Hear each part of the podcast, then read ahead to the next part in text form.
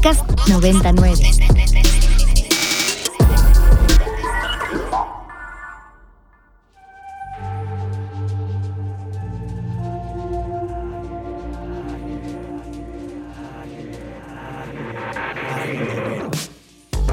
Agenda Ibero. Conversaciones con quienes crean y gestionan proyectos inspirados en el servicio a la sociedad desde el ámbito universitario.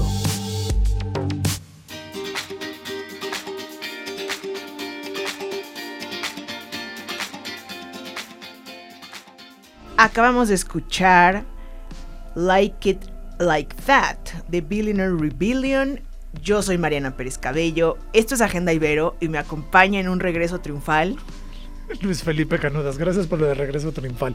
Pero aquí ya vamos a darle como todos los sábados. Al pie del cañón, listo para las batallas de este año. Así es, completamente preparado.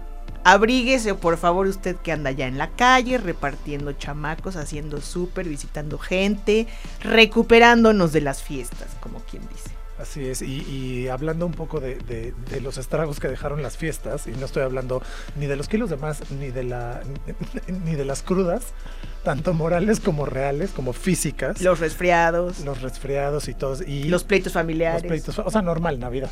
Claro. ¿no? Navidad, este, para elongar el tema de todas las preocupaciones anuales, que ya le hice la advertencia fuera del aire que por favor, por favor, por favor no nos vaya a deprimir. Tenemos el gusto de tener como invitado a Irving Rosales, que es director del Departamento de Economía de esta Universidad Iberoamericana y eh, pues nos va a hablar de un tema que evidentemente nos preocupa a todos. Ya desde hace muchos años se habla en este país de la cuesta de enero, ¿no? Es, es como un tema constante, pero ahora hay que tomar en cuenta no nada más la cuesta de enero, sino eh, hay muchos factores a nivel mundial que van a determinar un año complejo económicamente y que vale la pena tener claridad para prevenir y ya eh, un poco de manera muy eh, de cuates y en corto nos dijo Irving, por lo menos si no tienen deudas, ya están del otro lado. Entonces, bueno, bienvenido Irving, muchísimas gracias. Ah, muchísimas gracias a ustedes por la invitación. En verdad, un gusto estar acá. No, y creo que el tema es relevante para todos y aunque sea incómodo hay que, hay que tocarlo, ¿no? Y nos gustaría saber desde tu punto de vista como ex- experto en economía, ¿cómo ves estos temas a grandes rasgos de cómo va a estar la economía en general para este año, para el 2023? ¿Qué va a pasar con la inflación y todos aquellos que tienen deudas en las tarjetas, ¿no? ¿Qué, ¿Cuál es el panorama que viene a lo largo de este año?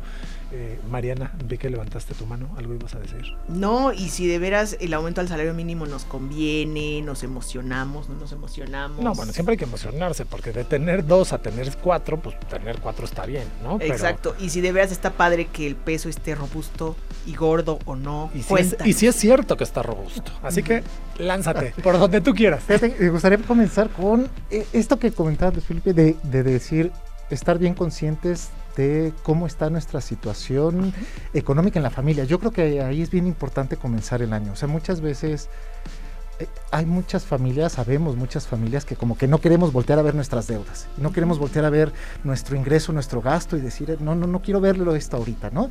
Y eso es muy común. O sea, si, si a ustedes les pasa, créanme que eso es más común de lo que ustedes creen.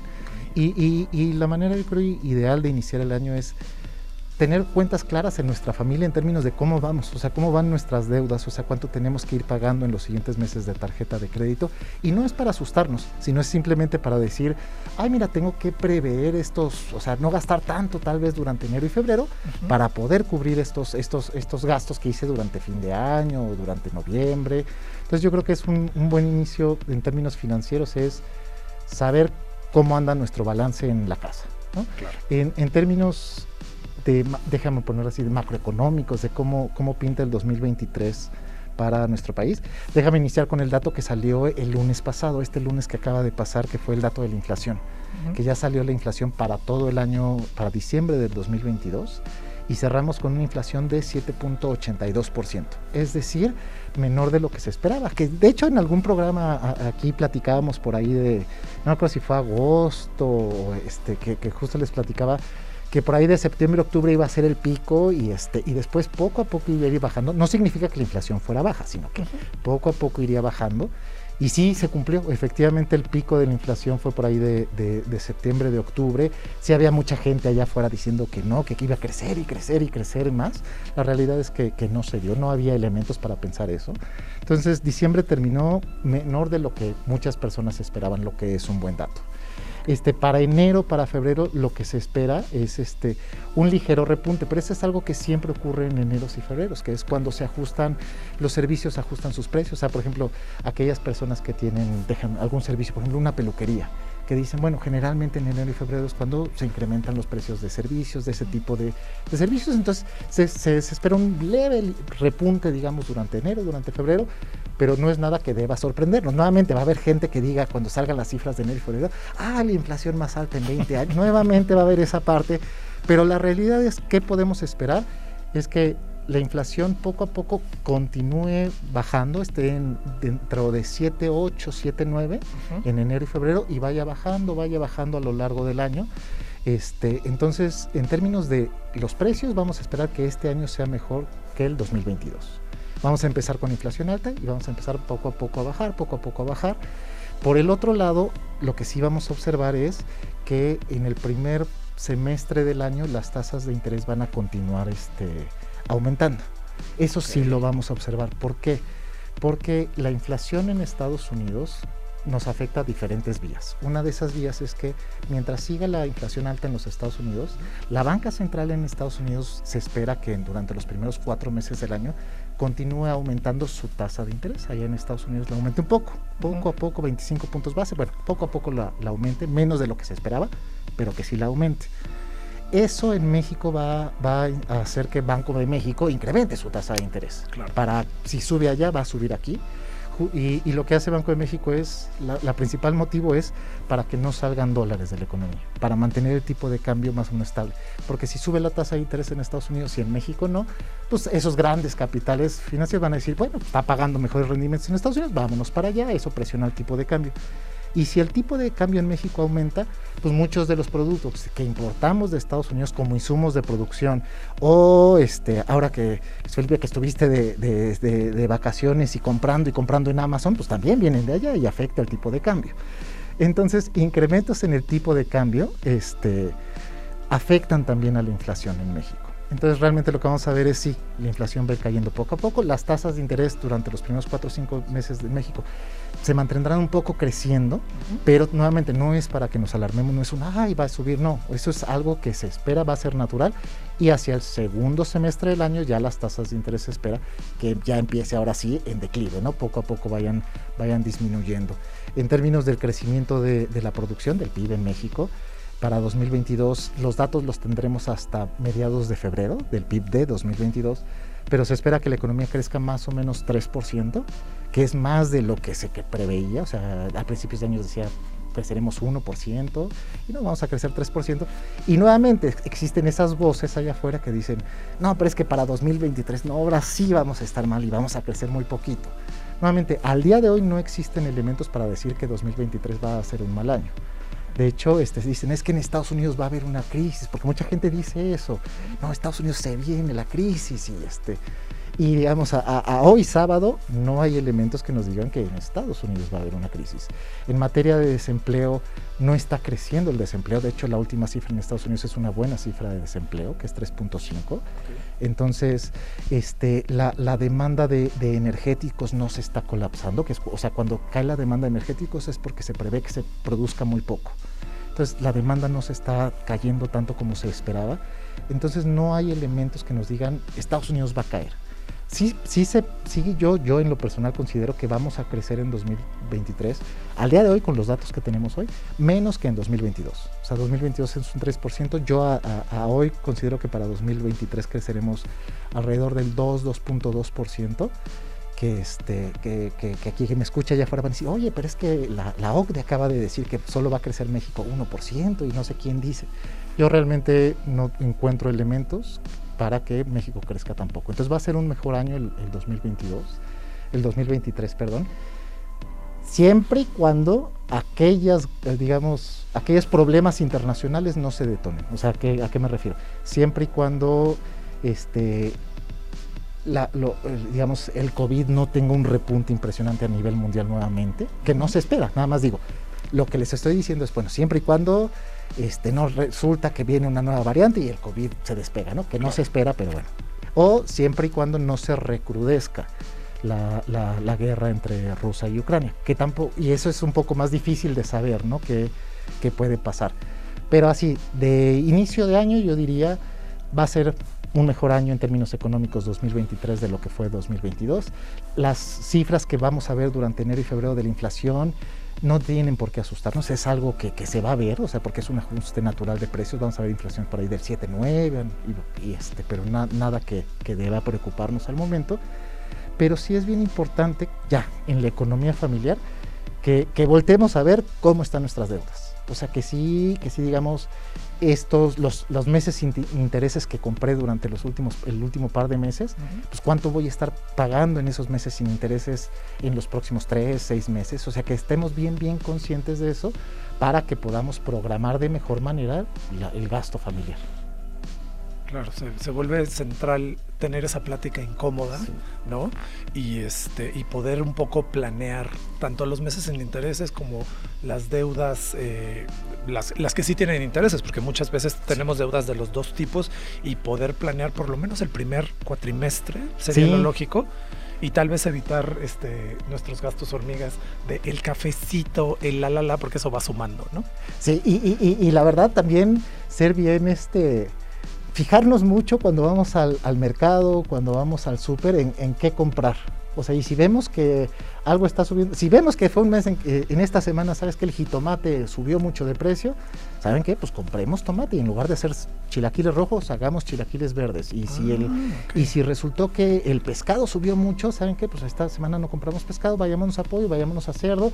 Ese tipo de decisiones, además de que ayudan a la economía familiar, en el agregado ayudan a que la inflación vaya bajando, aunque no lo crean. Ah, mira qué o sea, es por el bien de todos. Exactamente. Eso me Pues vamos a una cancioncita y luego regresamos con, est con, estos, con estos buenos tips y, y, que nos expliques por qué es por el bien de todos y no nada más para la economía familiar. Creo que esto sería interesante que los radioescuchas en, en, entendieran. Exacto. Esta rolita se llama, como lo que nos está platicando aquí el doctor Irving, Settled Accounts de los We Are Scientists.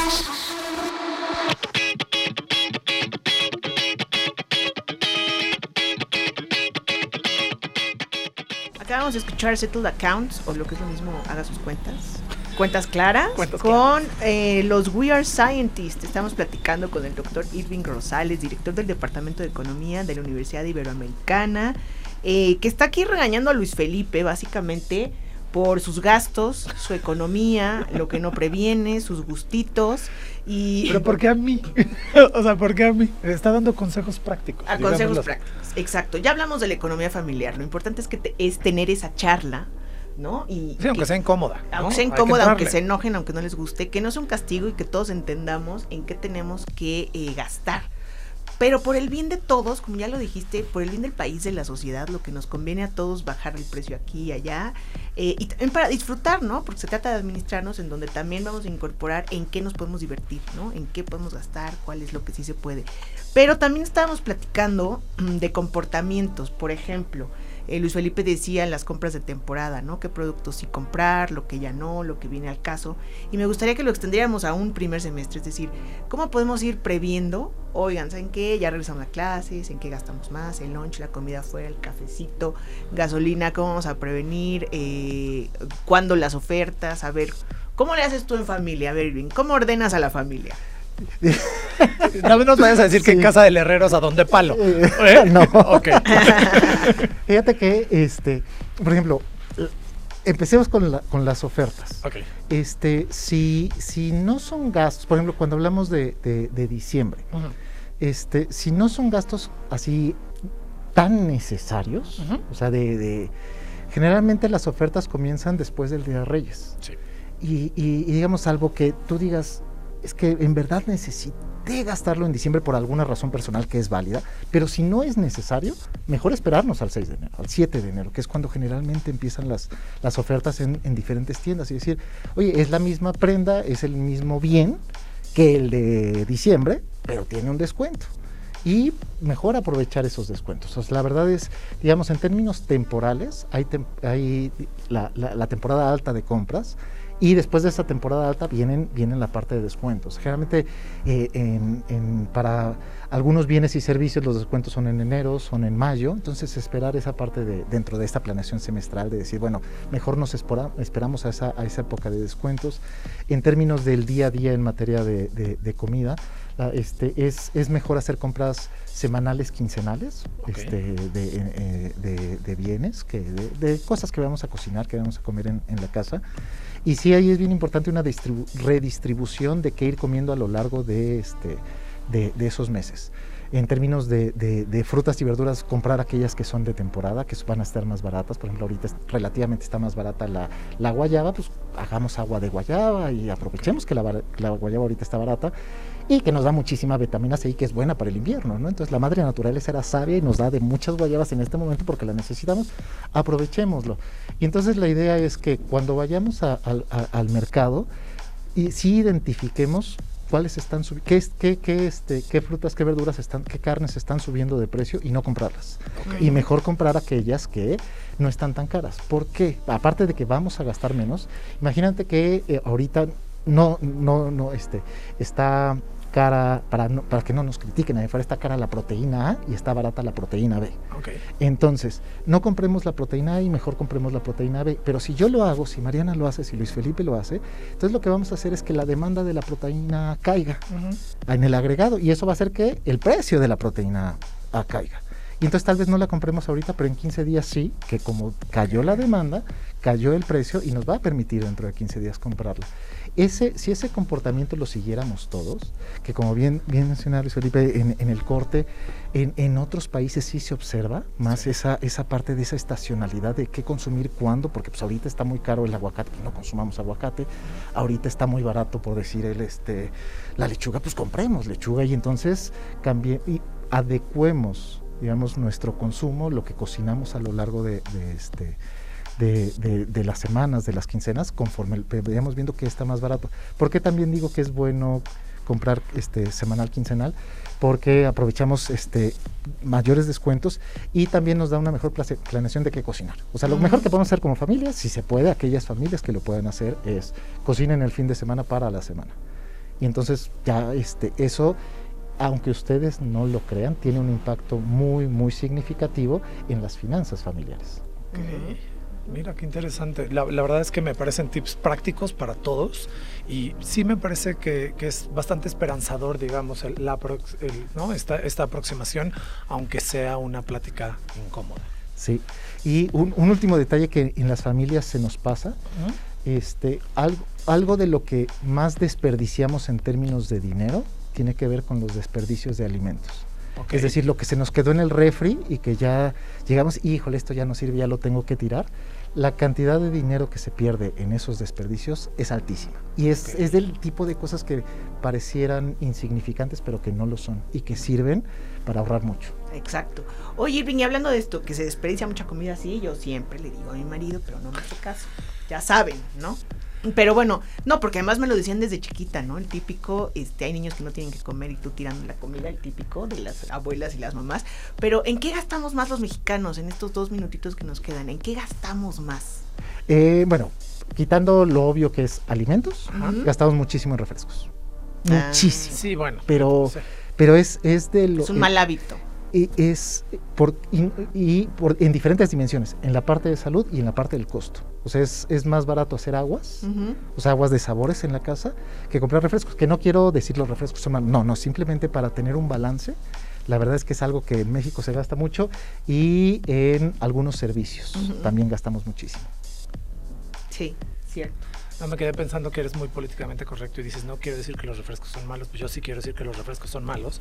Y además frontalmente porque tengo una hermana que se dedica precisamente a salud y a políticas públicas, es muy desafortunado que en países como el nuestro eh, tienen una silla estas personas en políticas públicas, estas marcas de grandes refresqueras, para tomar decisiones en cuanto a la, salud de, nuestro país. Y entonces, claro, ahí es, se, se, cierra la pinza porque entonces, claro, se gasta mucho en eso y impacta en muchas cosas, desde eh, criterios de salud pública y, creo que es importante poner el dedo en el renglón, pero bueno, este, es importante saber que en este país gastamos mucho en, mucho en refrescos, así que otra forma de ahorrar es hacer aguas frescas. Exactamente. Con fruta de temporada. También. Eh, y ahorita pues ya nos viene bien, ¿no? Un descansito, una buena alimentación después de tanta pachanga. Exacto. Doctor Irving, tu correo, la página del, departamento. Es, mi correo es irving.rosales.ibero.mx, Twitter arroba irvingrosales-bajo y la página del departamento economía.ibero.mx. Perfecto, muchísimas gracias. Gracias Luis Felipe. Gracias Mariana, gracias Irving por acompañarnos y pongan en práctica todos estos consejos y van a ver que va a ser un buen año. A partir de esta primera quincena que ya empezó hoy mismo, sábado 14, ya es la primera quincena de enero. Gracias a todos, gracias Vampi en la cabina, en controles, hasta el lunes. Documentando la memoria histórica del quehacer universitario desde el placer de la palabra. Agenda Ibero. Conversaciones con quienes crean y gestionan proyectos inspirados en el servicio a la sociedad.